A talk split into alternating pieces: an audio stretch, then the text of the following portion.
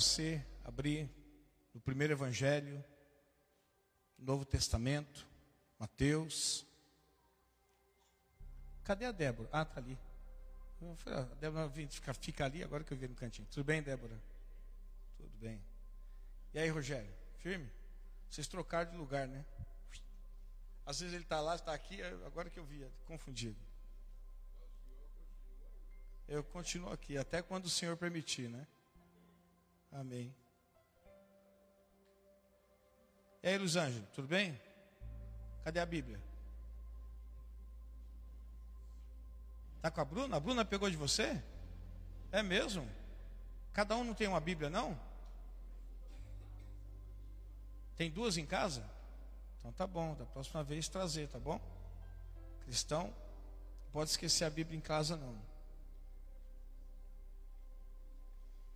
Não vale Bíblia no celular, tá? Bíblia no celular não vale, hein? Bíblia no celular numa emergência é muito bom, né? Mas no dia a dia tem que estar com a folha de papel ali, até porque para a gente poder manusear é bem melhor. Mateus capítulo 19. Essa mensagem eu iria trazê-la domingo passado, mas por estar impossibilitado com a minha voz, ainda estou me recuperando. Então, deixei para que pudesse trazê-la hoje. Quero que você guarde no seu coração essa mensagem. Hoje é dia de ceia, né? Amém. O dia de ceia é muito importante. Mas também todos os outros cultos também são importantes. É importante que você esteja.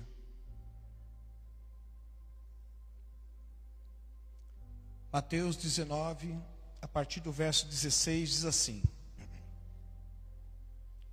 Eis que alguém se aproximou de Jesus e lhe perguntou: Mestre, que farei de bom para ter a vida eterna? Respondeu-lhe Jesus: Por que você me pergunta sobre o que é bom? Há somente um que é bom. Se você quer entrar na vida, obedeça aos mandamentos. Quais? perguntou este jovem rico. Jesus respondeu: Não matarás, não adulterarás, não furtarás, não darás falso testemunho, honra teu pai e tua mãe, e amarás o teu próximo como a você mesmo. Disse-lhe então o jovem: ah, mas a tudo isso eu tenho obedecido. Será que me falta ainda alguma coisa? Jesus respondeu: Bom, se você quer ser melhor, ou se você quer ser perfeito, faz o seguinte: vá, venda os seus bens e dê o dinheiro aos pobres, e você terá um grande tesouro nos céus. Depois que você fizer isso, venha e siga-me. Ouvindo isso, o jovem afastou-se muito triste, porque ele tinha muitas riquezas. Então Jesus disse aos discípulos: Digo-lhes a verdade, dificilmente um rico entrará no reino dos céus. E lhes digo ainda mais: é mais fácil passar um camelo pelo fundo de uma agulha do que um rico entrar no reino dos céus. Somente até aí. Pai, esta é a Sua palavra. Eu te peço que o Senhor me ajude a transmiti-la na unção do Teu Espírito, Senhor. Para que as almas que aqui estão, porventura possam estar na live também, possam ouvir essa mensagem que possa servir de um divisor de águas em suas vidas. Que haja simplicidade mas que não perca a profundidade em nenhum momento. Sou apenas um vaso de barro. A excelência do que habita em mim é o que pode todas as coisas. Agora eu oro, Senhor, para que as mentes venham ser levadas cativas à obediência a Ti. Que nenhum outro pensamento venha assaltar, Senhor, a mente de cada pessoa que aqui está e venha ser transportada para um outro lugar, mas que a tua palavra tome as mentes de tal forma neste lugar que nós não encontremos espaço algum para pensar em outra coisa senão o que está sendo dito pelo Senhor neste lugar. Eu oro agradecido em nome de Jesus. Essa história é uma história muito conhecida por todos nós. Quem nunca ouviu sobre a história do jovem rico? Dessa conversa que esse jovem, embora a Bíblia não mencione a idade que ele tinha, mas diz que ele era alguém jovem, e por ser alguém jovem já era alguém que tinha muita riqueza. Porque às vezes a gente associa riquezas às pessoas de maior idade. E nem sempre é assim. Eu não sei a idade do Elon Musk, alguém sabe? mas ele não é um cara dos 40 e poucos anos, ele é mais novo que eu. E diga-se passagem, né? Cara já está querendo aí, já está com um projeto de, de morar em Marte, né? 51 anos de idade. 51 anos de idade, o cara é o cara, né? Possui muitas riquezas. Bom, essa história é conhecida por muitos, mas eu queria dividir essa história em algumas etapas. O que vai nos importar no primeiro momento vai ser só a última etapa dessa história. Mas eu quero dividir ela em algumas etapas só para você, de certa forma, prestar bem o caminho que essa conversa vai tomando. A primeira etapa a gente percebe é quando esse jovem, ele se aproxima de Jesus e ele chama Jesus não de Jesus ou de Yeshua. Ele se aproxima de Jesus e diz assim: "Mestre". Era o tratamento que aquele jovem estava dando para Jesus. Nós sabemos que nem todas as pessoas chamavam Jesus, embora ele era um mestre, chamavam Jesus de mestre. Mas esse jovem rico se aproximou dele, atribuindo-lhe a ele este título, mestre. Isso evidencia o tratamento que ele estava dando para Jesus. Essa é a primeira etapa que inicia a conversa deste jovem com Jesus. A segunda etapa, esse mesmo jovem, ele pergunta para esse a quem ele chamou de mestre, ele faz uma pergunta, porque dentro dele existia questionamentos. E eu pergunto para você, qual de nós não temos questionamentos nessa vida? Qual de nós, às vezes, não usamos a simples palavra, mas que ela tem uma abrangência muito grande? Por quê? Por que, que certas coisas aconteceram? Por que, que outras não aconteceram? Por que ainda tenho que esperar? Por que isso aconteceu tão rápido? Nós sempre temos questionamentos na nossa vida. E esse foi o segundo momento que esse jovem pergunta para Jesus: O que, que eu tenho que fazer para herdar a vida eterna? Não foi essa a pergunta que ele fez? Foi ou não foi? Não, não foi. Ele disse assim: O que, que eu tenho que fazer de bom para herdar a vida eterna? Ele não disse o que, que eu tenho que fazer para herdar a vida eterna. Ele diz assim: existe alguma coisa de bom que eu possa fazer para herdar a vida eterna, não era qualquer coisa, era algo que pudesse ser chamado de bom. E aí então Jesus vem na terceira etapa, Jesus presta a ele um esclarecimento. Ele diz assim: por que, que você está perguntando o que existe de bom que você possa fazer para que você venha herdar a vida eterna? E aí algo muito interessante nós pararmos para pensar no momento. Que não existe mesmo nada de bom que nós possamos fazer para que nós venhamos merecer a vida eterna. Por mais que ele tenha perguntado para Jesus se existia a possibilidade dele fazer algumas coisas que fossem boas para que ele pudesse merecer a vida eterna, Jesus, no primeiro momento, ele já descarta: não existe nada que você possa fazer, inclusive de bom, que você possa fazer, que possa fazer com que você mereça a vida eterna. E Jesus então logo vem na na quarta etapa, na terceira etapa, ele presta um esclarecimento. Se existe alguma coisa de bom, aliás, a única coisa que existe de bom, há somente um que é bom: Deus. Então, não se iluda pensando que você pode fazer alguma coisa de bom nessa vida, nessa terra, que faça você por merecer alguma coisa, não só a salvação, mas qualquer coisa que venha das mãos de Deus. Tudo que vier será como resposta da graça de Deus para a sua vida. Não existe nada de bom. Uma quarta etapa, ele faz a pergunta: o que, que eu tenho que fazer de bom? E Jesus diz assim: ó, vou dar uma direção para vocês, para você. Obedeça aos mandamentos. Se você quer viver uma vida aonde esta vida pode, ao caminhar com Jesus, pode te aproximar desse Jesus e pode te levar à vida eterna, isso deve ser o cumprimento dos mandamentos. Não que o cumprimento dos mandamentos ia dar a ele a vida eterna, porque nós sabemos que o homem é incapaz de cumprir todos os mandamentos. Mesmo que ele, quando ele consiga cumprir alguns, ele acaba violando outros. Mas Jesus assim disse para ele: Olha, se você quer ter uma direção para a sua vida, e quer ter uma vida saudável, uma vida próspera, uma vida que você possa, de possa desfrutar de um relacionamento com o teu Criador, procure obedecer os mandamentos. E é interessante que esse jovem pergunta: Mas quais mandamentos? Quais são esses mandamentos que eu tenho que obedecer para que eu possa herdar a vida eterna? E Jesus vem falando: ó, não mate, não roube, honra o teu pai e tua mãe. Jesus traz uma lista de mandamentos. Eu fico imaginando que talvez esse jovem tenha pensado que os mandamentos aos quais Jesus estava se referindo, não eram aqueles mandamentos que ele já cumpria. Tanto é que no momento ele fica surpreso, quando Jesus diz para ele: Olha, cumpra esse mandamento, não mate, não roube, honre seu pai, a sua mãe, e assim por diante. Ele diz: Ah, mas se for isso, se for isso, eu já faço desde quando eu sou mais jovem ainda, desde a minha infância eu faço isso. Esse é o momento em que Jesus traz a ele um ensinamento. Só que chega num determinado momento, aquele jovem, ele faz uma análise e diz assim: "Bom, ele disse que não existe nada de bom que eu possa fazer, porque bom é Deus. Então não existe nada que eu possa fazer para que eu possa ter a vida eterna. Ele diz que eu preciso observar os mandamentos, só que isso eu já faço. Só que alguma coisa dentro dele o incomodou.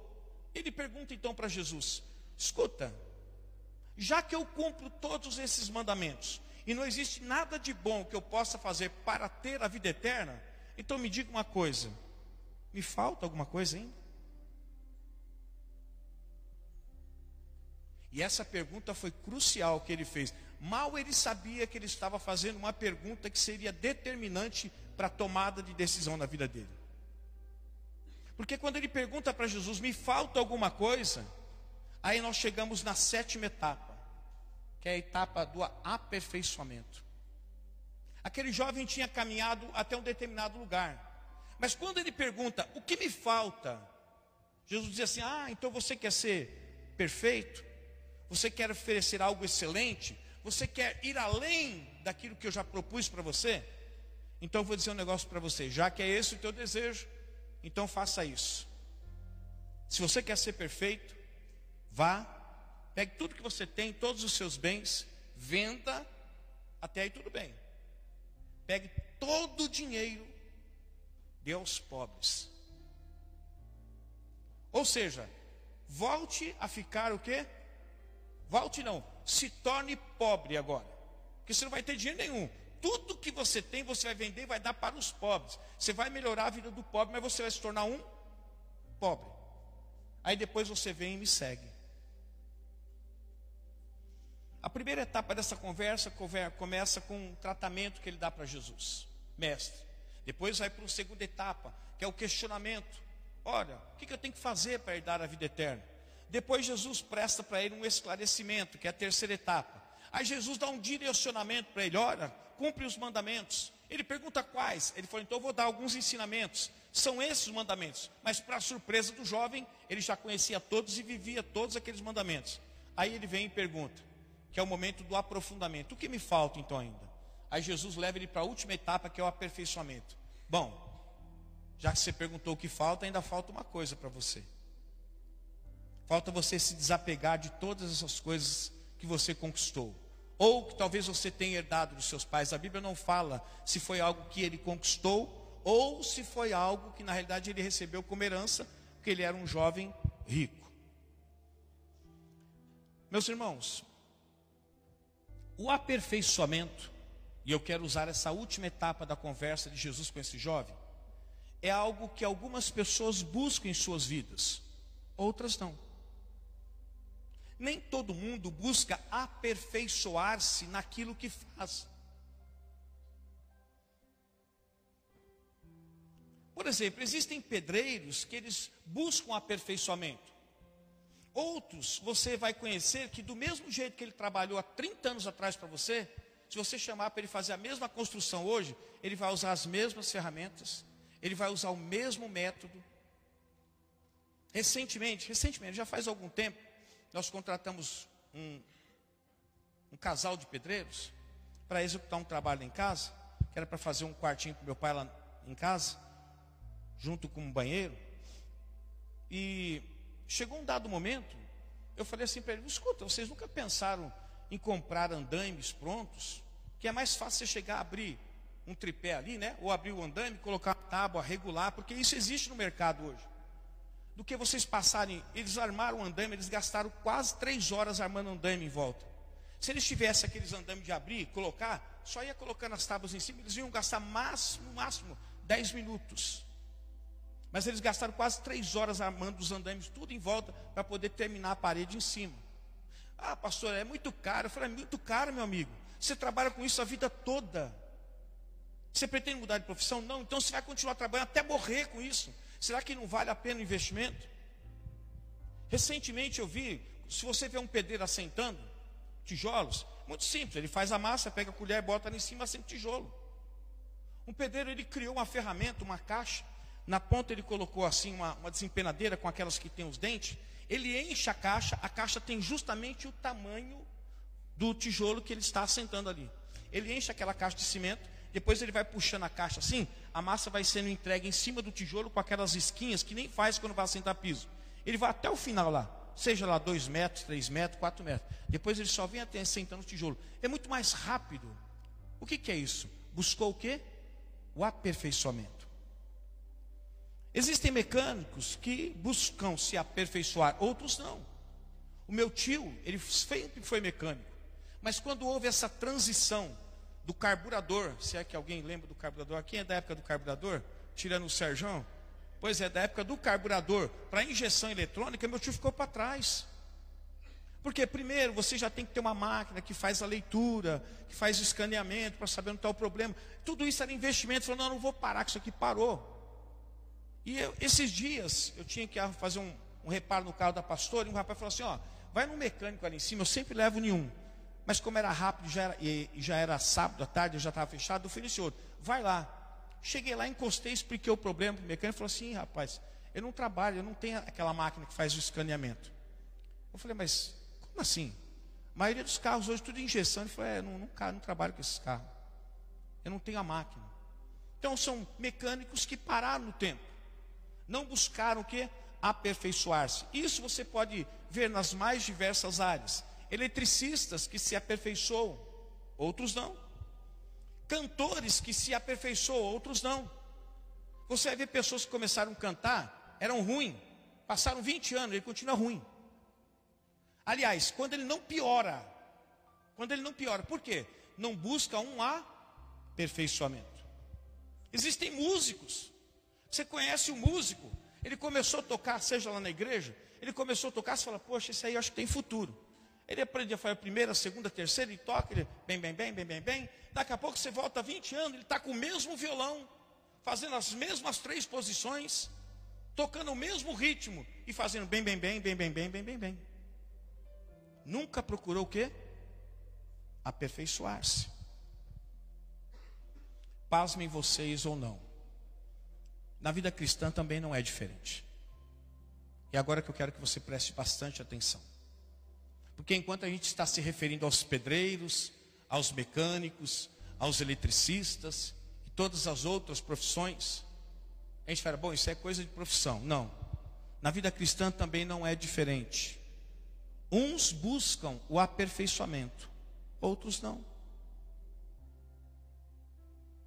Outros nasceram de novo, tiveram encontro com Cristo, foram batizados. Mas se você voltar daqui a 20 anos, ela vai ser a mesma pessoa, não fazendo nada, ou se fizer alguma coisa, faz muito pouco. E o pouco que faz ainda faz mal feito. Porque não buscam aperfeiçoar-se naquilo que fazem. Eu, quando eu comecei a cantar, eu tive um professor muito exigente. Aliás, eu diria, na minha opinião, o mais exigente que eu poderia conhecer. Foi o tio da minha esposa, o falecido Adilson. Ele não tinha papas na língua quando era para falar a respeito de música ou a respeito daquilo que você estava cantando. Não tinha esse negócio, ah, eu vou ferir o coração do irmão, se eu falar isso, o irmão vai embora da igreja. Não tinha isso. E comigo não era diferente, era a mesma coisa. Quando eu cantava bem, ele tecia alguns elogios. Mas quando eu dava alguma rata, ele também falava a mesma coisa. Ele dizia assim: você precisa melhorar aí, Mauro.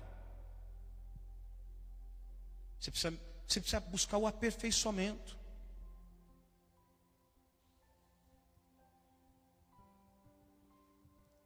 O aperfeiçoamento, ele precisa ser um desejo do salvo e não uma imposição do teu Salvador.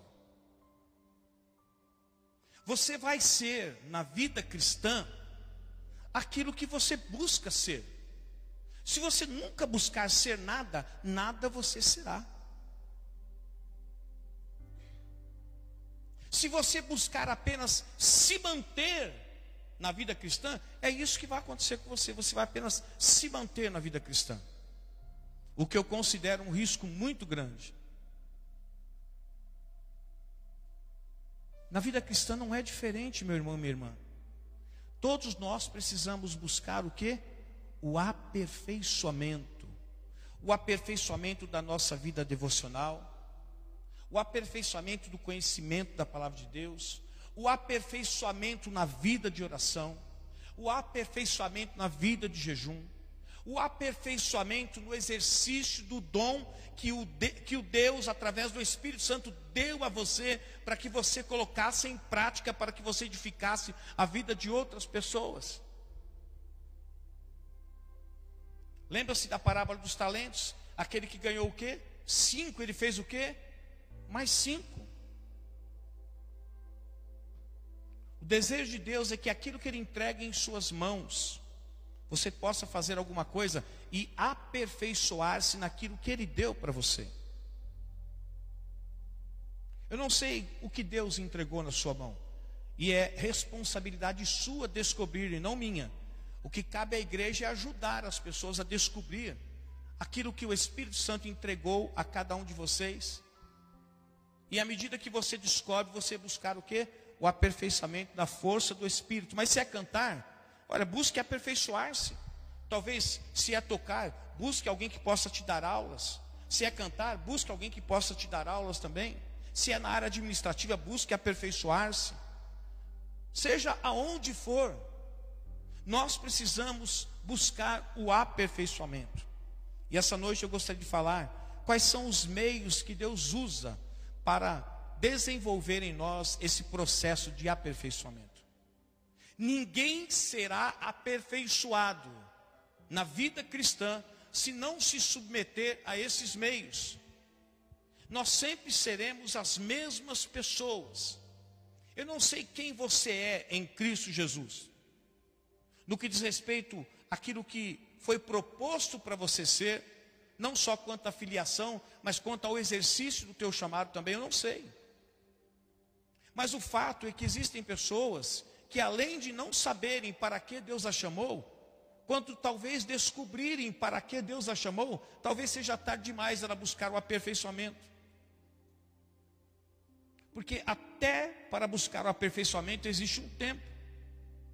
Por exemplo, eu quando era garoto eu queria ser jogador de futebol. Você acha que existe tempo para mim ainda agora? Claro que não. Já passou meu tempo. Estou com a idade do Tafarel. O Tafarel já é aposentado, ele está tá ensinando goleiro. Já passou o tempo. Se você queria seguir carreira no Exército, Marinha, Aeronáutica, o seu tempo foi com 18 anos. Passou, meu amigo, tarde demais, não dá mais. Então, para todas as coisas existe um tempo e a gente precisa aproveitar esse tempo. Para buscar o quê? Apropriar-se das oportunidades e, ao nos apropriarmos das oportunidades, buscarmos o aperfeiçoamento daquilo que foi dado mediante as oportunidades. Apóstolo Paulo, num dado momento, se eu não me engano, ele escreve aos Gálatas. Ele diz assim: Olha, vocês já eram para ser mestres, Vocês já deveriam estar ensinando outras pessoas, mas no entanto eu vou ter que voltar a cartilha lá na primeira página e ensinar a vocês os princípios elementares ainda tudo de novo. Paulo estava quase que dizendo, eu vou ter que começar a alfabetizar vocês tudo de novo. E nessa altura, Paulo estava dizendo, nessa altura vocês já deveriam ser mestres, já deveriam dominar o assunto, já deveriam estar ensinando outras pessoas e não ter que voltar lá ao início. Eu não sei quantos de vocês têm buscado o aperfeiçoamento na sua vida cristã. Eu não sei quantos de vocês estão satisfeitos com a sua vida cristã. Ora, pode ser que exista. Olha, eu dou o meu dízimo, eu vou duas vezes por semana na igreja e eu sou alguém que tem um, um ministério que eu participo, para mim está bom. Bom, se foi para isso que Deus te chamou, então tudo bem, então continue a sua caminhada. Mas quando é dito aqui que existe algo mais, é porque Deus confia a você esse talento, Ele espera que você não fique com os cinco ou com os três e não faça nada com isso. Mas que, se você, que você multiplique de tal forma que você possa se comprometer, não só com os cinco que lhe foi entregue, mas com os cinco que você também reproduziu. E isso é muito sério. Meus irmãos, muitos já me ouviram falar, mas eu vou repetir aqui. Eu nunca quis ser pastor na minha vida. Eu nunca quis ser. O que eu sempre quis ser, um cantor. Na casa do Senhor. Mas sempre quis ser um cantor. Quando na, em meio à caminhada eu fui percebendo que algo, Deus tinha algo diferente na minha vida, queria me levar para um outro lugar, além da área musical, e foi difícil entender isso, mas no momento que entendi, eu falei: bom, então já que é para isso, então eu quero começar fazendo e quero fazer o melhor. Assim como busquei o melhor na área musical, não que eu sou o melhor, tá? Que fique bem frisado. Não que eu sou o melhor, mas eu busquei fazer o melhor na área musical, então eu quero buscar fazer também o melhor na área o quê? No que diz respeito ao pastorado. Que existem, pelo menos na minha opinião, três coisas que o pastor precisa fazer e fazer bem feito. Primeiro, ele precisa saber ensinar as pessoas a palavra de Deus. Segundo, ele precisa saber o que? Aconselhar as pessoas nos momentos difíceis da vida dela. Não é que ele vai resolver problema, não. O pastor não resolve a vida de ninguém, meus irmãos. Quem resolve é Deus. Mas o pastor ele está ali como um, uma, uma ferramenta nas mãos de Deus para te dar direção, para saber em que direção você deve caminhar. E um pastor precisa prestar assistência para as pessoas que porventura não possam vir à igreja, mas que sejam por motivos razoáveis. Eu sempre digo, olha, não pode vir, então é o seguinte, está doente, morreu alguém, algum acidente aconteceu. Caso contrário, existem os imprevistos. Mas os imprevistos cabe você fazer as escolhas. Os meus pais, quando eram vivos, eles sabiam, quando eles chegavam na minha casa domingo, 5 horas da tarde ou 3 horas da tarde, ficavam lá, quando dava 5 horas, eu falava assim, pai, mãe, é o seguinte, Agora é hora do culto, vocês vão ou vão ficar aqui? Esperem voltar. Algumas vezes eles ficaram, nas outras eles foram. Porque eu tinha um compromisso. Então eu quero falar essa noite para vocês quais são os meios que Deus usa no processo de aperfeiçoamento da nossa vida. Estamos sendo aperfeiçoados, meus irmãos, por meio da santidade. Nenhum cristão nascido de novo será aperfeiçoado no seu caráter se ele não se submeter ao processo de santidade. Ninguém torna-se mais parecido com o seu Salvador se não se submeter ao processo de santidade. Ninguém obterá as virtudes, se possa assim chamar, espirituais do teu Salvador, se você não se submeter ao processo de santidade. Ninguém poderá dizer que está agindo como Salvador se não se submeter ao processo de santidade. É impossível, é impossível nós nos tornarmos parecidos com aquele que nos salvou. Se nós não permitirmos que esse que nos salvou, por meio do Espírito Santo que habita em nós, comece a desenvolver em nós o que? O processo que nós chamamos de santidade. A santidade, meus irmãos, ela é um processo porque ela se dará durante toda a vida. O processo de santidade, ele tem data para começar, mas ele não tem data para terminar. Ele só é interpelado, ele só é interrompido quando a morte chega e nos leva. E não significa que no momento da nossa morte o processo de santificação foi consumado e com êxito. Sabe aquela mensagem que, que, que vem para a gente quando você está executando algum programa e fala assim: ó, o aplicativo foi baixado com êxito, foi instalado com êxito, com sucesso? Isso não existe. Ninguém porque morreu é porque chegou no final do processo de santificação e ele estava em perfeito estado e por isso Deus achou por bem recolhê-lo. Não. Esse processo dura a vida toda e ele é interrompido com a morte. E eu diria para você quase que 100% das pessoas, ninguém chega ao ápice do processo de santificação antes da morte. Para que não fiquem minhas palavras, 2 Coríntios, capítulo 7, versículo 1, diz assim: Amados, visto que temos essas promessas, purifiquemo-nos de tudo o que contamina o quê? O corpo e o espírito. É para se purificar do quê? Do quê? Não, se purificar do quê? Tudo, isso, é de tudo, não é de alguma coisa. Tudo aquilo que compromete o processo de santificação ser desenvolvido no seu corpo, no seu espírito, tudo, ele está dizendo, se purifique de tudo isso. Ele diz assim: aperfeiçoando a santidade no temor de Deus. Embora sejamos chamados para sermos santos e nos tornamos santos, não nos tornamos perfeitos, nos tornamos separados para que o processo de santificação comece a ser desenvolvido na vida daquele que é chamado agora de santo. E o santo não é o perfeito, o santo é o que foi separado. Não existe ninguém que tenha sido separado porque foi salvo, que não deva se submeter ao processo de santificação. E não existe possibilidade alguma, ninguém passa pelo processo de santificação sem antes ser separado pelo Senhor.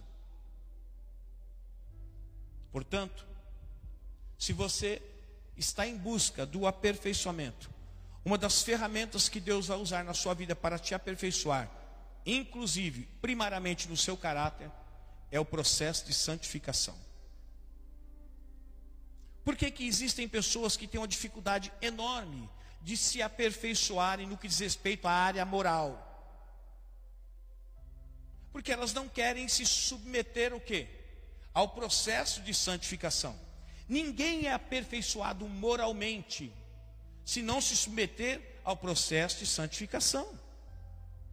Processo de santificação esse que vai trazer purificação ao seu corpo, não que vai tornar perfeito, mas vai te purificar quanto aos desejos da sua carne, quanto às suas vontades.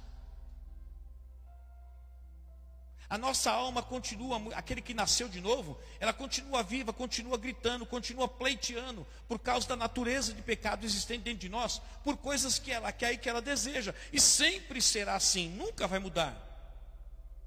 Você sempre terá que fazer uma escolha, se você cederá aquilo que a tua alma propõe, porque foi requisitado pela sua natureza de pecado, ou se você vai ceder aquilo que o Espírito Santo propõe a você e que vai ser bom para a sua vida.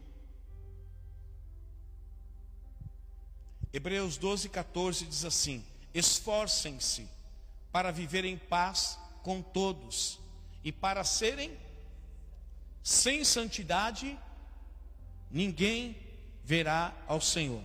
Eu sei que existem diversas interpretações quanto a esse versículo vou trazer aquilo que o entendimento que eu tenho desse versículo. Nós sabemos que dentro da igreja evangélica existem pelo menos duas correntes, vamos colocar de pensamento. As correntes de pensamento no que diz respeito à salvação. Um é o arminianismo, outro é o calvinismo. Mas, independente dos nomes, uma diz assim: olha, você é que faz a escolha quando a proposta da salvação vem sobre você, então você vai escolher entregar sua vida ou não. Na outra linha de pensamento diz que é Deus que escolhe as pessoas. Então, portanto, não vai depender do que eu quero, mas daquele a quem Deus quer. Bom, tudo bem. Sendo você que escolheu, você sendo escolhido por Deus, o que acontece é o seguinte: no primeiro processo, daquele que escolhe, se não se submeter ao processo de, de santidade, você será um crente que sempre viverá uma vida de pecado entregue muito mais ao pecado do que entregue a Deus. E a Bíblia está dizendo que sem santidade ninguém verá o Senhor. O que cabe nós entendermos neste momento aqui? É que, embora nós tenhamos sido salvos, e por conta da salvação que foi feita por Cristo Jesus, nós somos justificados de todos os nossos pecados. Só que agora terminou a justificação, porque eu fui justificado de tudo aquilo que de errado fiz, por conta do que? Do sacrifício de Cristo. Agora então começa o processo de santificação na minha vida. Se eu não me submeto a esse processo de santificação, eu serei sempre um crente o quê? Carnal. Um crente que não anda em espírito. Um crente que está sempre atendendo às necessidades dos desejos da sua natureza de pecado. Portanto, nunca agradará ao Senhor. E segundo o entendimento, a Bíblia diz que sem essa santidade ninguém vai ter esse encontro com o Senhor. Ninguém verá o Senhor. Então veja bem, aquilo que foi iniciado por Cristo, que ele morreu por você, e a salvação é totalmente de graça, nós não temos participação nenhuma naquilo que foi feito para nos ser entregue para nós sermos salvos. Nenhuma. Mas acontece que a santificação é algo que Deus desenvolve em nós. E deixe-me dizer, com a sua permissão. Poxa, quer dizer que Deus não faz nada no processo de santificação se eu não permitir? É, não faz. Ele poderia te obrigar? Poderia, claro que ele poderia. Mas não. Ele ensina você a escolher. Porque Deus não quer robôs. Deus quer pessoas que no exercício do seu livre-arbítrio saiba exercitá-lo de maneira sábia, mesmo que ele tenha que negar os desejos da sua natureza de pecado. Por conta disso, ele quer obedecer ao Senhor. Por isso que Hebreus diz: sem santidade, ninguém vai ver o Senhor. Existem pessoas que vão se perder. Existem pessoas que foram salvas, foi pago por elas um alto preço, mas na caminhada, no processo de santificação, elas abandonam o Senhor, elas deixam o Senhor. E que se, por um infortúnio da vida, a morte chegar a essa pessoa e encontrar ela no estado em que ela se encontra, ela se torna alguém que um dia foi salva pelo Senhor, mas por tratar com indiferença essa salvação e não se submeter ao processo de santificação, ela jogou fora um dos bens mais preciosos que o ser humano poderia dar aqui na terra, chamado salvação. Talvez você esteja perguntando, pastor, eu quero ser aperfeiçoado por meio da santidade. Qual é o caminho? O caminho é Efésios 4, versículo 22 e 24, que diz assim: Quanto à antiga maneira de viver, vocês foram ensinados a quê? A despir-se do velho homem. Ou seja, a forma com que você vivia antes de nascer de novo, você tem que tirar essa roupa e jogar o quê? Fora. Por quê?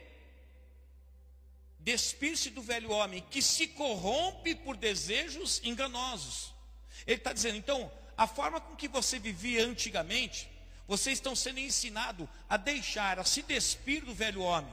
Porque esse velho homem, ele vai fazer você se corromper com desejos enganosos e que pode comprometer a sua vida com Deus.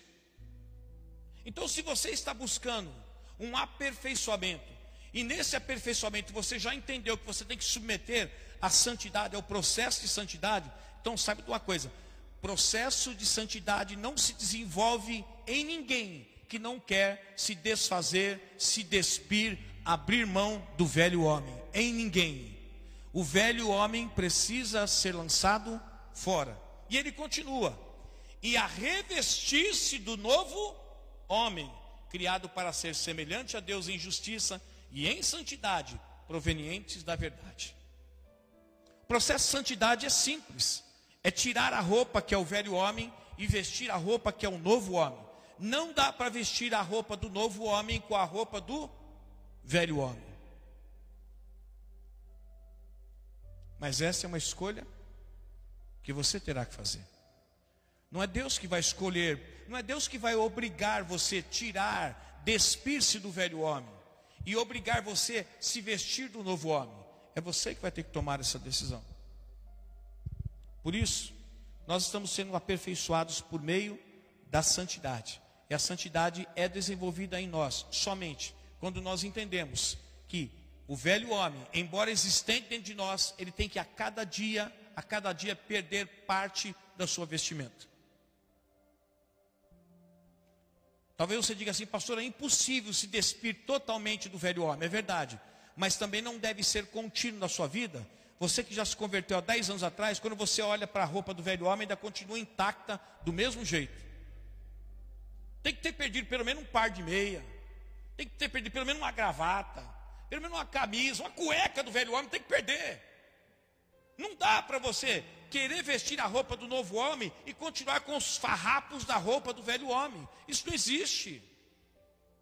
E a quem encontre sempre um caminho, uma justificativa para que essa roupa ainda esteja existente na sua vida. É, essa é minha natureza, eu sempre fui assim. Não, meu irmão. Aqueles que nasceram em Cristo, as coisas velhas se passaram e tudo se fez novo. Você é nova criatura em Cristo Jesus. Por isso que ele já disse que o velho homem é despido e o novo homem é vestido em você. Não se esqueça, então, nós estamos sendo aperfeiçoados por meio da santidade. Se você não se submeter ao processo de santidade, nunca você será transformado. Você vai ser sempre essa pessoa que você sempre foi. E o único meio de você se submeter a esse processo de santidade, para que seja aperfeiçoado em você, o processo de aperfeiçoamento se desenvolve em você, só existe uma forma: tirar a roupa do velho homem e vestir a roupa do novo homem. Segunda verdade, meus irmãos, nós estamos sendo aperfeiçoados também por meio das obras. Vou repetir. Eu e você estamos sendo aperfeiçoados por meio das obras. Não coloca ainda o versículo, tá, filho? Vou citar um outro aqui. No livro de Tiago você encontra o autor dizendo assim: Olha, eu quero ver você mostrar as suas obras, a sua fé sem obra. E eu vou mostrar para você a minha fé por meio das obras. O autor estava dizendo assim: é impossível você querer tornar concreta a sua fé se você não tem o que? Obras. Porque não é difícil você dizer assim: ah, eu sou um homem de fé, eu sou uma mulher de fé, ah, eu creio muito em Deus, ah, é, para mim Deus pode todas as coisas. Me mostre uma coisa que Deus fez através dessa fé que você disse. Uma coisa que Deus fez, uma só, que seja notória. Ah, pastor, todo dia eu acordo. Bom, isso não depende de você, depende de Deus. Não, eu tenho um bom emprego. Ah, tudo bem, você tem um bom emprego, mas se você não trabalhar, meu amigo, também não vai funcionar.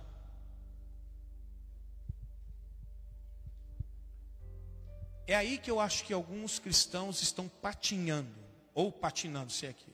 Patinhando, né? Patinhando.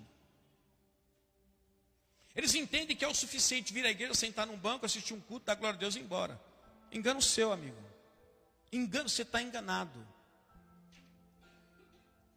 Tiago, capítulo 2, versículo 22 diz assim: Você pode ver que tanto a fé como as obras estão atuando o quê? Juntas. Não adianta você falar assim, ah, eu só não tenho obra, mas eu tenho fé. Não, eles atuam juntos. Eles não atuam separados. E olha o que, que ele diz agora. E a fé, a fé, não é a obra, tá? A fé foi aperfeiçoada pelas obras. Veja que interessante que o imaterial, que nós chamamos de fé, é aperfeiçoado por meio do material, que é o que? As obras. Que são o que? As obras. A sua fé só será aperfeiçoada na medida em que você realiza as obras que Deus quer que você realize por meio da fé. E é justamente na realização dessas obras que a sua fé vai ser edificada, vai crescer e vai se tornar mais robusta. Sem obras não existe aperfeiçoamento de fé.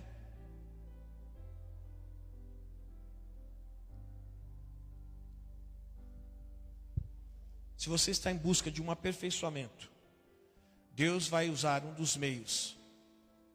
E um dos meios chama-se obra. Se você não está fazendo nada no que diz respeito à obra do Senhor, a sua fé sempre será essa fé que você tem. Nunca será o que? Aperfeiçoada. E por conta, a Bíblia diz o que? Que o justo viverá o que? O justo viverá do que? O justo viverá do que? Isso, então fala com vontade. O justo viverá da fé. Mas que fé se você não tem obra? Que fé que você tem? Que fé você pode apresentar se você não tem obra nenhuma?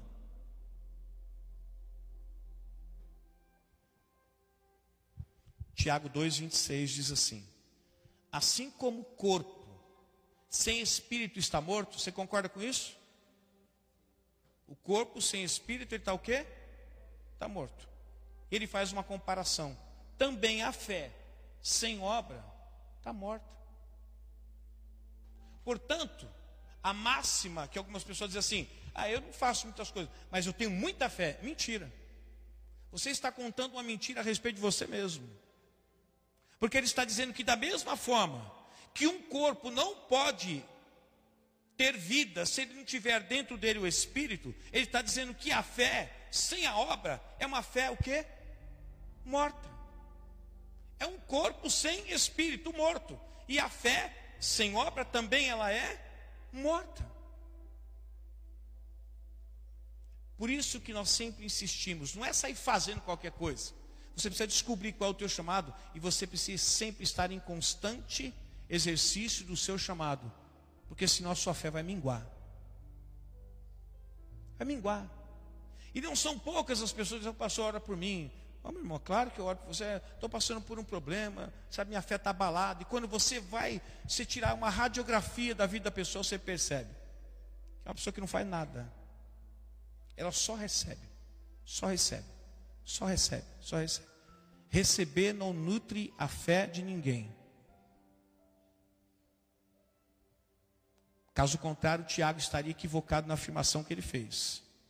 Quando ele disse que a fé sem obra está morta.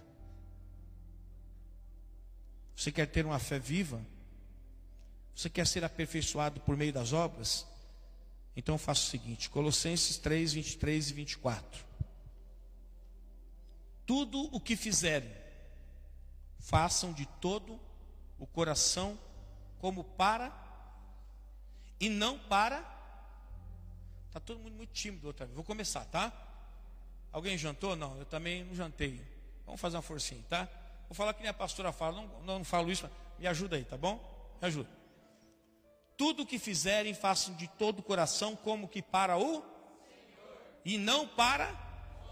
Isso sabendo que receberão do a recompensa da herança. É a Cristo Senhor que vocês estão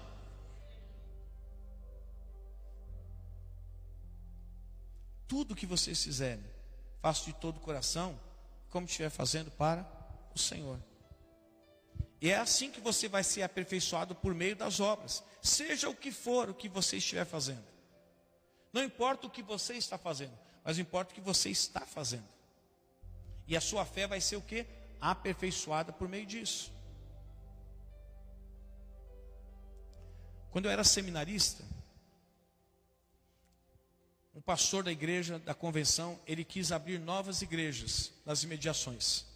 Na igreja onde ele era pastor, tinha mais três pastores. Três ou quatro? Três pastores.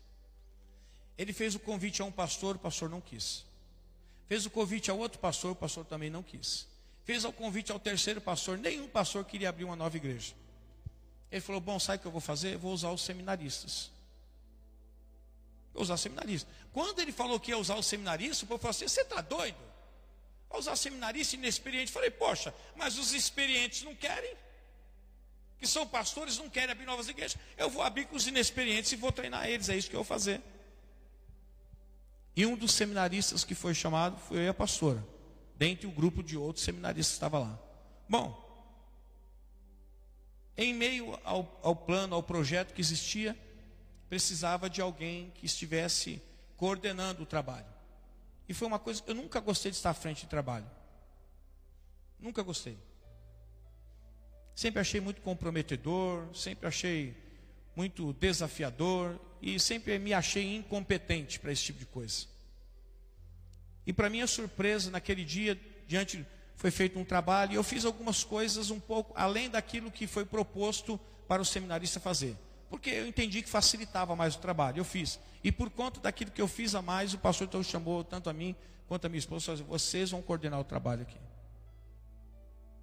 E para nossa surpresa, nós fomos embora para casa, depois outro dia fomos à igreja. E nós estávamos felizes, porque todo seminarista tinha por obrigação não só participar do seminário, mas ele tinha que ter prática ministerial. O que era prática ministerial? Ele tinha que colocar em prática aquilo que ele estava aprendendo no seminário, na igreja onde ele estava. E nós estávamos felizes, porque nós não tínhamos. E nós já havíamos encontrado um lugar para poder fazer a prática ministerial. Bom, aí fomos lá, conversamos com o nosso pastor, pastor Israel Liberato, o qual eu tenho uma gratidão muito grande por ele. E ele conversou conosco na hora de ir embora, ele falou assim: está tudo certo, Mauro e Rosali? Eu falei assim: está tudo certo, nós estávamos felizes porque tínhamos sido chamados para poder fazer a prática ministerial. É, mesmo sentindo inabilitado, mas somos chamados para estar coordenando o trabalho. Falou assim, está certo, está tudo certo. Estamos felizes. Não, não está tudo certo, não. Falei, por que, que não está tudo certo? Então vem aqui, senta outra vez. Falei, meu Deus, o que, vai acontecer agora? Falou assim, olha. Ele contou a história do que tinha sido oferecido para os pastores para fazer o trabalho. E nenhum quis. Ele falou assim, só que é, existe uma missão que ela acaba dando suporte, ou dando sustentabilidade de certa forma, acaba subsidiando pessoas que estão abrindo novos trabalhos. E vocês vão fazer isso, e, por, e, e além de fazer isso, vocês vão ganhar ainda um salário, algo que a gente nem imaginava contar. Vocês vão ganhar um salário para isso. E quando a gente pensou, eu falei assim: ah, vai ganhar um salário, tudo bem, deve ser uns 100 conto, 200 conto, né? Não. Querem saber quanto que é? Não vou falar. Mas nós recebemos um salário que nós nunca nem imaginávamos que, que íamos receber por conta do que nós nem sabíamos que existia isso, mas por conta de que nós entendemos que tudo aquilo que nós tínhamos que fazer, tínhamos que fazer como se estivesse fazendo para o Senhor, e fomos honrados por tudo isso. Você quer ser aperfeiçoado? Você precisa se submeter ao chamado de Deus para a sua vida para que você realize obras.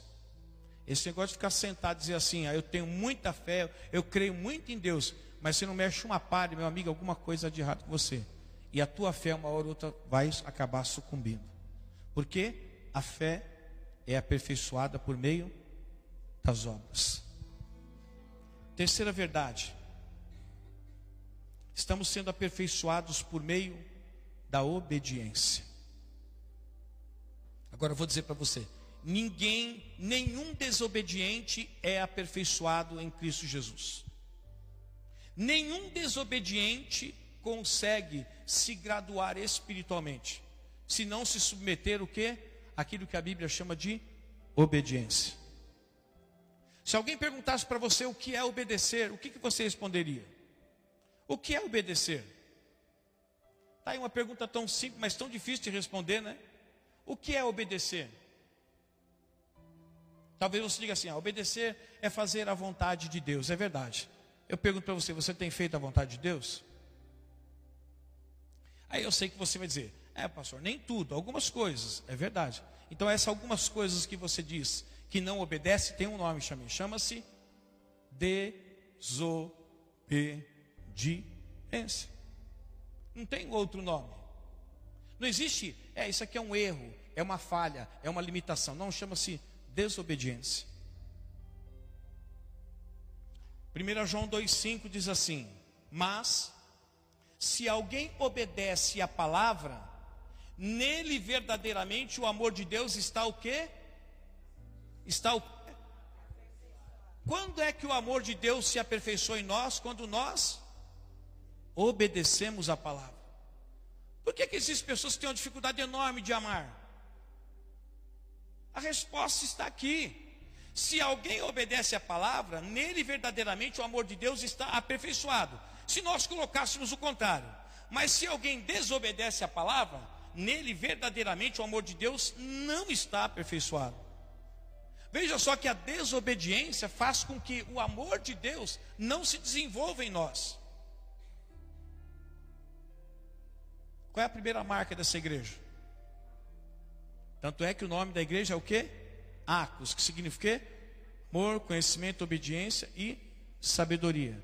Ainda que eu fale a língua dos homens, ainda que eu fale a língua dos anjos, ainda que eu tenha uma fé capaz de transportar as montanhas, se não tiver amor, se não tiver amor, nada serei. Se você quer ser aperfeiçoado em Cristo, você precisa ser alguém obediente. E agora aqui vou, vou aproveitar, tá? Sei que você vai falar assim, pô, o pastor é terrível, mas eu vou me aproveitar. Quantas vezes a gente chama vocês para oração aqui na segunda-feira? Quantas vezes fala, ó, só tem três programações oficiais, duas. Quinta-feira é o culto, domingo. A gente insiste, chama, chama. E como é difícil ver vocês. Tirando aqueles que vêm, tá? É só para aqueles que não vêm. Quantas vezes a gente fala? Quantas vezes a gente fala do estudo bíblico, da necessidade de você aprender a palavra, de participar disso? Quantas vezes fala? E quantas vezes você obedeceu? Quantas vezes? Sabe quando? Sabe quando vai ser aperfeiçoado em você o amor de Deus? Nunca, por causa da sua desobediência. É por isso que qualquer coisa você fala assim, ah, eu odeio, eu odeio, eu odeio, eu tenho, eu, se pudesse eu matava, eu odeio. É isso aí mesmo. E você vai odiar mais ainda, porque você é desobediente.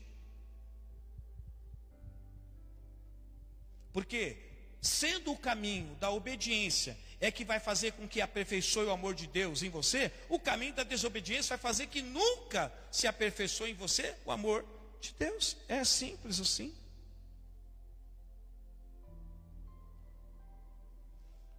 Veja como é como é desastroso, meus irmãos, a falta de obediência. Colossenses 3, 5 e 6 diz assim: Assim, façam morrer tudo o que pertence à natureza terrena de vocês quem é que tem que fazer morrer, Deus ou você? Quem? Aí ele descreve imoralidade sexual, impureza, paixão, desejos maus e a ganância, que é idolatria. E por causa dessas coisas, que coisas? Da desobediência aqui. Que ele está falando, ó, imoralidade sexual, paixão, tudo isso, porque é desobediência. É por causa dessas coisas que vem a ira de Deus sobre os que vivem na desobediência. O que vem sobre a vida daqueles que vivem na desobediência?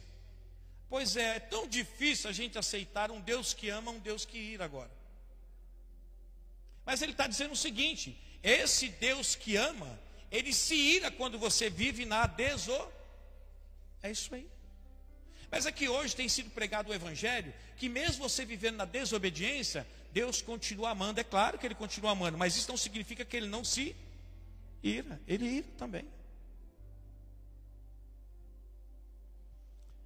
Isaías capítulo 1, versículo 19. Diz assim: Se vocês estiverem dispostos a obedecer, comerão os melhores frutos dessa terra.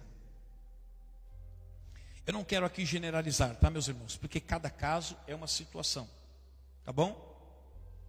Mas quando você vê uma coisa se repetindo, se perpetuando, ecoando durante muitos anos na vida de uma pessoa, questione a vida de obediência dela.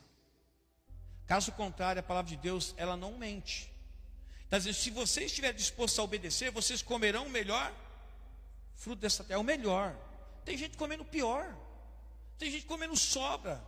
Tem gente passando só perrengue. Ou essa palavra é mentirosa, ou você está vivendo em desobediência. Me desculpe, eu não posso ser solidário a você. Eu preciso acreditar que a palavra de Deus é verdade. É você que está em desobediência. Por isso que você não está comendo melhor. Ninguém está dizendo que você vai ficar rico. Mas sabe, aquele, aquele estreito que não passa nunca, dura a vida toda desobediência. Porque a promessa de você ter o melhor é só para quem obedece, não é para quem desobedece. Você que é pai, mãe, tem mais que um filho, e um é obediente ou desobediente. Não estou dizendo quem você ama mais, quem você ama menos. Que se o amor sendo verdadeiro, você vai amar os dois igual. Mas me diga uma coisa: para quem você tem mais prazer de dar um presente? Para aquele que obedece ou para aquele que desobedece? Para quem? É para o obediente. Você acaba dando para o desobediente, para ele não ficar ali depois reclamando e murmurando, você acaba dando. Mas o prazer seu é falar assim: está aqui, filho. É como se dissesse: você merece. Está aqui. Deus ama quem obedece, irmãos. Mas Deus se ira quem desobedece. E quem vive na desobediência.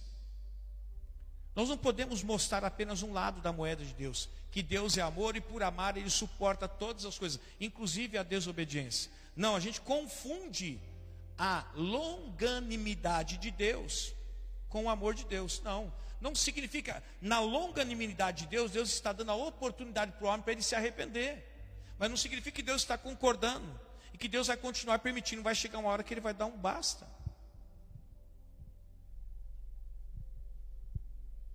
Por último, estamos sendo aperfeiçoados por meio da dependência. Quem é que depende de Deus? Ergue a mão quem depende de Deus aqui. Que beleza, hein? Que beleza. 2 Coríntios 12, 9 diz assim: Mas ele me disse: Minha graça é suficiente a você, pois o meu poder se aperfeiçoa na fraqueza. Ele está dizendo assim: é no momento em que você está fraco, é o momento que você mais depende. E é nesse momento que você mais depende, é o momento que eu vou usar para aperfeiçoar você. Eu perguntei para vocês quantos aqui dependem de Deus? Todos dizem assim: eu dependo de Deus. Depende de Deus para quê? Para que você depende de Deus? Vocês foram tão rápido para responder que depende. Depende de Deus para quê? Para respirar? Ok. O que mais? O pastor está dizendo para tudo.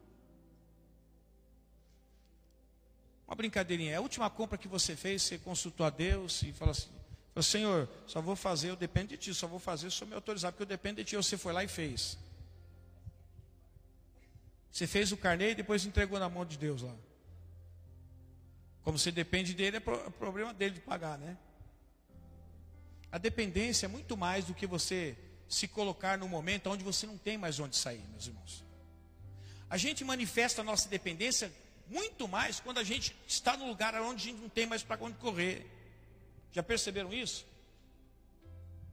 Porque enquanto a gente tem para onde correr, a gente corre. E isso não é depender de Deus. Depender de Deus é mesmo que você se encontre numa situação que você ainda tenha alternativas, você se encontra em estado de inércia naquele momento, porque você quer saber o que Deus quer da sua vida. Porque você depende de Deus até para as coisas que você quer fazer, deseja fazer e que você entende que se fizer vai dar certo. Mas quantas coisas que pessoas fizeram e que entenderam que daria certo depois deu tudo errado.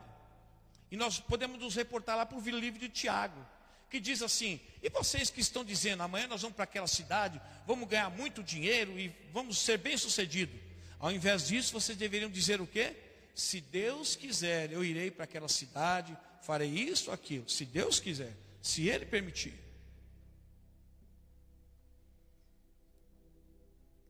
E você pode ver que no momento que nós estamos mais vulneráveis, que nós não temos mais saídas, que a gente fala, Senhor, depende de Ti agora. Mas a gente tem pressa de sair desse lugar, tem ou não tem? Mas é nesse lugar que Deus está aperfeiçoando a gente. Por que, que você tem pressa de sair do lugar onde você está sendo aperfeiçoado? Por que, que eu tenho pressa de sair do lugar onde eu estou sendo aperfeiçoado? Por que a pressa? Eu vou dizer por que a pressa. Porque nós ainda não entendemos essa verdade. Que é nesse momento em que nós não temos saída, é que nós devemos permanecer o tempo que Deus quiser nessa situação, para que nesse tempo Ele nos aperfeiçoe que nós possamos sair desse lugar muito mais forte do que nós entramos. Mas nós temos pressa de sair. É como se nós disséssemos: Senhor, se eu tiver que aperfeiçoar alguma coisa em mim, que seja rápido e breve, porque eu não quero continuar muito tempo nesse lugar. Esse lugar me incomoda, mas é ali. Aliás, segundo Coríntios diz assim: olha, o meu poder se aperfeiçoa é na sua fraqueza, não é no auge. Não é na hora que você fala assim, estou tão bem com Deus, estou tão jóia, as coisas estão indo tudo muito bem. Não é nesse momento que Deus aperfeiçoa. É no momento que a gente se fragiliza. É no momento que a gente depende. É no momento em que o médico diz assim, ó oh, filho, não tem saída. Isso é só um milagre. Quando o médico crê em milagre. Quando o médico não crê em milagre, ele fala assim, olha, 30 dias. 60 dias. Isso aqui não tem jeito. Eu não sei quanto tempo, mas a morte é iminente. Tiago 4, 13 15. Já citei o texto, mas vou citar agora oficialmente. Ouçam agora, vocês que dizem, hoje ou amanhã iremos para esta ou aquela cidade, passaremos ali um ano, faremos negócios e ganharemos dinheiro. Versículo 15. Em vez disso, deveriam dizer o seguinte: se o Senhor quiser, viveremos e faremos isto ou aquilo. Isso é dependência. A dependência não é só naquele momento que você não tem mais alternativa, não tem mais para onde ir. É quando você ainda tem e mesmo assim se submete. Eu poderia ir para outra cidade, eu poderia ir lá ganhar muito dinheiro, eu poderia viajar para lá, eu poderia, mas eu dependo de Deus. Então eu quero perguntar para ele se eu posso, se eu devo. Nas minhas condições naturais, eu posso e tenho plenas condições, mas eu não confio em mim, eu dependo de Deus. Então, se dependesse de mim, tem café no bule. Não tem problema, eu vou e volto, faço o que eu quiser. Mas eu sei que eu dependo não de mim, eu dependo de Deus. E mesmo que as alternativas sejam as mais viáveis, as mais prováveis, as mais certas, mesmo assim eu não posso confiar naquilo que sei e naquilo que posso. Mas eu tenho que confiar e depender somente de Deus. Eu termino essa mensagem dizendo para você: se você quer aprender a ser aperfeiçoado, você precisa aprender a depender de Deus. Volto a dizer, não é no momento que você está sem saída, tá? Porque no momento sem saída todo mundo chora. Todo mundo chora e dobra o joelho. Todo mundo faz campanha. Todo mundo não falta o culto. Todo mundo lê Bíblia. Todo mundo ora. Todo mundo jejua. Eu quero ver você depender de Deus enquanto você entende que não depende. Você depende só de você. Quer aprender a depender de Deus? 1 Crônicas 29, 14. Mas quem sou eu? E quem é o meu povo para que pudéssemos contribuir tão generosamente como fizemos? Tudo vem de ti, e nós apenas te demos o que vem das tuas mãos. A gente adora dizer assim, ó, tudo que eu tenho é fruto do meu, fruto do meu, é isso aí. Mas parece que Davi tinha um pouquinho mais que você. Ele era um rei. Ele contribuiu para, para a construção do templo com quantidades exageradas de ouro, de prata e de todos os outros materiais necessários. Mas o interessante é que Davi disse assim: como é que eu poderia contribuir tão generosamente como nós fizemos? Eu e o meu povo, como é que eu poderia fazer isso? Na realidade, tudo que eu estou dando veio primeiro de ti. E nós apenas demos aquilo que veio das tuas mãos. É como se eu tivesse apenas o quê? Devolvendo. Eu só tenho para dar o que estou dando porque um dia Deus, através das suas mãos, me deu aquilo que tenho. Porque se Ele não tivesse me dado, eu não teria nada para dar para Ele, ou pelo menos devolver para Ele. Eu acho que existem alguns estigmas que têm que cair na nossa vida. Um deles é esse: tudo que eu tenho é fruto do meu trabalho. Não é fruto do seu trabalho. Você trabalhou, mas é fruto da bondade de Deus. Quantas pessoas você vê trabalhando, trabalhando, trabalhando muito, e elas não conseguem ter, elas conseguem ter apenas o mínimo para a sobrevivência. E não é por falta de trabalho, o meu pai, pelo tanto que ele trabalhou, meu pai é para ter casas de aluguel. Meu pai sempre trabalhou muito. Ele sempre teve que trabalhar muito para garantir o suficiente para a cambada de homem que ele tinha lá em casa, a começar de mim que era o mais velho, que não comia pouco. Hoje, como pai, eu passo por isso. Graças a Deus está terminando. É tudo Lima Nova, filho. Gente nova, é tudo Lima Nova. Agora você imagina uma casa que tem três homens. Três homens. Você pensa que é três pãozinhos para cada um? Ah, meu amigo, pãozinho dá para tampar nem o buraco da, da, da, do dente que está furado. Homem come, filho. E depois tem aquelas mulheres que são a exceção, que também comem bastante. Eu fiquei pensando, né? Quanto meu pai teve que trabalhar para sustentar a gente? Nunca precisamos pedir nada para ninguém. Meu pai sempre trabalhou muito. Mas a gente traz essa herança, né? De que tudo que tenho, tudo é fruto daquilo que eu conquistei, é nada. Se Deus não tivesse te dado saúde, vida, oportunidades, você jamais seria quem você é ou estaria onde você está. Eu termino essa mensagem, meus irmãos, dizendo para você: você quer ser aperfeiçoado mesmo? Se tiver bom do jeito que está, nem, nem comece. Fica onde você está mesmo. Se você não quer mais compromisso, fica onde você está mesmo. Vou dizer o que a pastora fala, falou aqui, ó. Não, ah, pastor, mas será que eu corro risco de perder a salvação? Não, fica aí. Não vai perder, não. A não ser que você seja um esculhambado mesmo, que vai para o mundo. Não vai, não. Mas deixa eu dizer um negócio para você. Se você é alguém que quer ser, como o jovem disse assim, escuta, me falta alguma coisa. Se você quer ouvir de Jesus assim, olha, Bom, se você quer ser perfeito, se você quer ser melhor, essa é a pergunta que Jesus está fazendo para todos nós aqui. Se você quer ser melhor, você não é obrigado. Você pode continuar sendo quem você é. Você pode continuar ficando onde você está. Você não precisa mudar nada em você. Mas se você quer avançar na sua vida com Deus, tem uma proposta para você. Um dos meios que Deus vai usar é a santidade. Se você quer ser aperfeiçoado, submeta-se ao processo de santidade. Se você quer ser aperfeiçoado, se submeta a ser alguém que realiza a obra no nome do Senhor, como se estivesse fazendo para o Senhor. Não seja alguém ocioso na casa do Senhor. Seja sempre envolvido. E tudo que você fizer, faça como se você estivesse fazendo para o Senhor. Quer ser aperfeiçoado? Pare de desobedecer. Viva uma vida de obediência. Quer ser aperfeiçoado? Viva uma vida de dependência mas não só naquele momento que você não tem mais saída.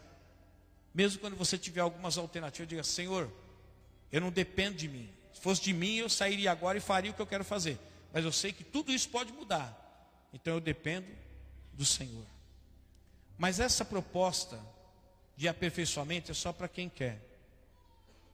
Sabe, quem tem gente que estudou, fez primeiro, segundo grau, para ele tá bom. Tem gente que vai fazer o quê? Faculdade. Tem gente que fala assim, não, vou buscar o quê? Vou fazer um mestrado, doutorado, depois mestrado, pós-graduação. Aí ele fala, não está bom, eu vou fazer um mestrado. Eu falo, não, vou fazer um doutorado. E aí ele vai cada vez se aperfeiçoando mais. Mas só para quem quer. Se você não quer, você pode ficar com o ensino fundamental, não tem problema. Não vai perder a tua salvação, não. Mas eu quero mais. Eu quero. Eu quero ser aperfeiçoado em Deus. Eu quero me submeter ao processo de santidade. Eu quero ser alguém que realiza a obra na força do Senhor. Quero ser um filho obediente e, acima de tudo, dependente do Senhor. Amém?